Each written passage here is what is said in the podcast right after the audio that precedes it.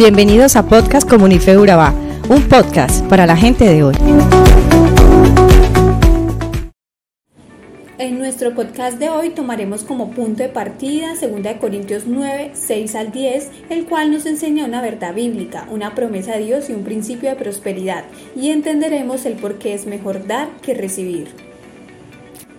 Este versículo nos dice, recuerden lo siguiente, un agricultor que siembra solo unas cuantas semillas obtendrá una cosecha pequeña, pero el que siembra abundantemente obtendrá una cosecha abundante. Cada uno debe decidir en su corazón cuánto dar y no den de mala gana ni bajo presión, porque Dios ama a la persona que da con alegría y Dios proveerá con generosidad todo lo que necesiten. Entonces siempre tendrán todo lo necesario y habrá bastante de sobra para compartir con otros. Como dicen las escrituras, comparten con libertad y dan con generosidad a los pobres. Sus buenas acciones serán recordadas para siempre pues es Dios quien provee la semilla al agricultor y luego el pan para comer. De la misma manera, Él proveerá y aumentará los recursos de ustedes y luego producirá una gran cosecha de generosidad en ustedes. Lo que los corintios estaban entendiendo era que lo más importante no era que ellos estuviesen bien y cómodos, sino que estuvieran bien los demás. Sembrar no es un medio para un fin, no es un paso para lograr un objetivo, sino todo lo contrario, sembrar es en sí mismo el objetivo. Dios nos llena de bendiciones a todos nosotros. Recibimos innumerables cosas en nuestra vida, desde posesiones materiales hasta capacidades, virtudes y dones. Algunos reciben mayor proporción de una cosa, algunos de otra, pero todos recibimos. Lo importante es entender que con Dios no funciona como premio, no es que recibimos porque dimos, no funciona la regla de dar para recibir, sino juntamente la regla inversa, recibir para poder dar. Ciertamente debemos dar sin esperar nada a cambio. Sin embargo, en este capítulo Pablo nos enseña cómo las buenas obras deben hacerse de manera reflexiva e intencionada. La debida reflexión sobre nuestras circunstancias y la de aquellos a quienes vamos a ayudar orientará la manera en que vamos a dar. Para Dios es importante la actitud con la que damos. Dios ama a los que dan con alegría. Esto significa que todo lo que damos a Él o las personas, nuestro dinero, nuestro tiempo o el uso de nuestros talentos, debemos hacerlo con un corazón alegre.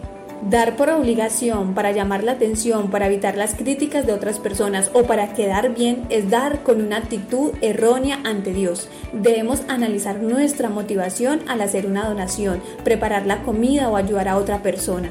Entonces, ¿qué nos mueve a hacerlo? Tampoco debemos dar esperando recibir algo a cambio. Es bueno dar con manos abiertas, con generosidad y como un acto de amor hacia Dios y hacia nuestro prójimo. Dar con alegría es una decisión que nace en el corazón. Si nos enfocamos en lo que no tenemos o cuán merecido es disfrutar lo que sí tenemos, nuestro corazón está lejos del deseo de Dios. Vamos por el camino correcto cuando reconocemos que Dios es el gran dador y que todo le pertenece a Él.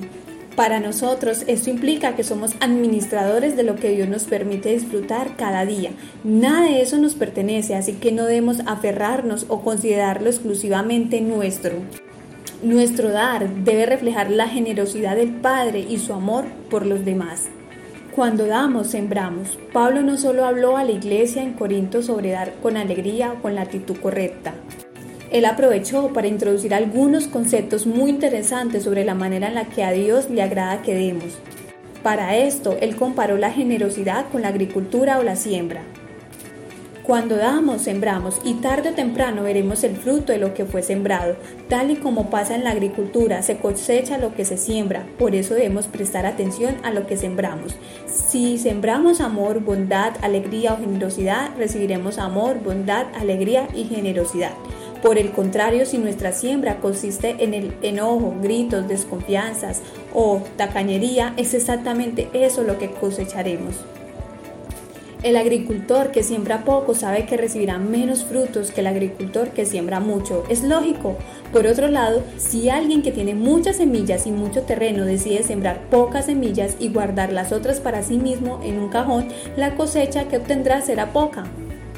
Tiene muchas semillas a su disposición, sin embargo no las usó como debía, no las sembró, por eso tendrá una cosecha menor de la que podía haber tenido. Eso mismo sucede con los que aún teniendo muchos recursos deciden guardarlos para sí mismos. No comparten, no ayudan, no piensan en las necesidades de los demás y pierden el gozo de aprender a compartir ya que cuando ayudamos al prójimo irrumpimos en la historia de su vida mostrando el amor y el cuidado de Dios.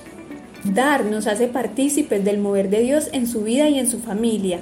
Es un privilegio y una gran bendición. Pero no olvides esto. Primero, dar como propuso en su corazón, no con tristeza ni por obligación, porque Dios ama al dador alegre. Segundo, Dios proveerá con generosidad todo lo que necesiten. Y tercero, comparte con libertad y da con generosidad. Esto será para mérito de nuestra confesión y para la alabanza y la gloria de Dios pero pongámonos a imitar el ejemplo de Cristo sin cansarnos de hacer el bien y considerando que es mejor dar que recibir. Ahora, ¿qué tal si hacemos esta oración juntos?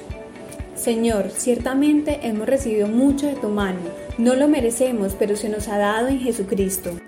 Cuando recordamos que tú no escatimaste a tu propio Hijo, sino que gratuitamente lo entregaste por todos nosotros, ese regalo inefable. También somos alentados a esperar que gratuitamente nos des con Él todas las cosas. Que ese regalo gratuito de tu parte nos estimula a solucionar las necesidades que nos rodean. Ayúdanos a ser cumplidores, a darnos cuenta buscando lugares donde dar, sabiendo que eso aumenta nuestro gozo y deleita tu corazón, que eso además produce efectos maravillosos en nosotros cuando damos.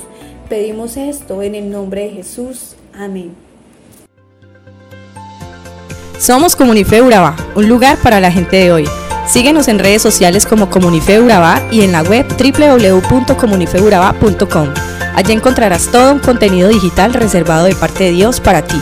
Nuestras reuniones miércoles 7 y 30 pm, toda una experiencia de oración y domingos 9 y 30 am destacamos la importancia de Dios en nuestra vida al compartir en familia. Te esperamos.